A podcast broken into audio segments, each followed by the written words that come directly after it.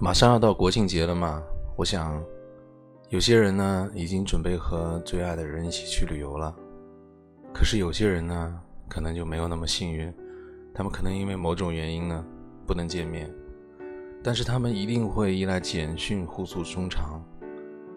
那么，怎么样表达才能够显得有文化，然后又很想念对方呢？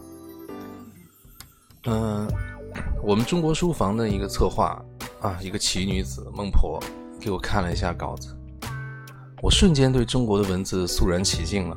你看啊，中国有着千年的文化底蕴，总有一些唯美的语句呢留在我们心中。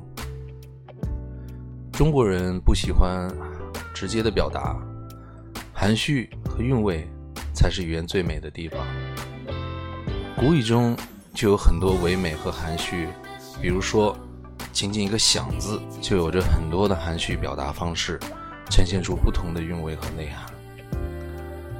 一日不见，如三秋兮，是痛苦等待，是桃我以木桃，报之以琼瑶的盛情回报。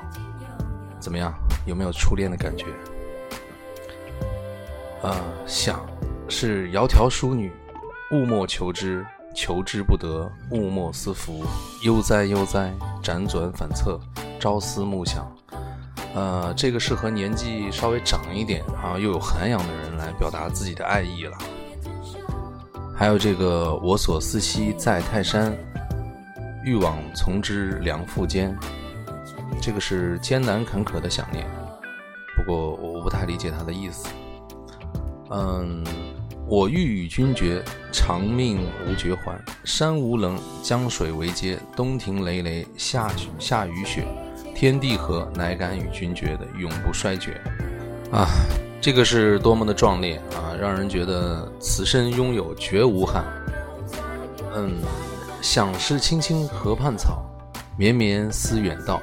上言加餐饭，下言长相忆的关爱体贴。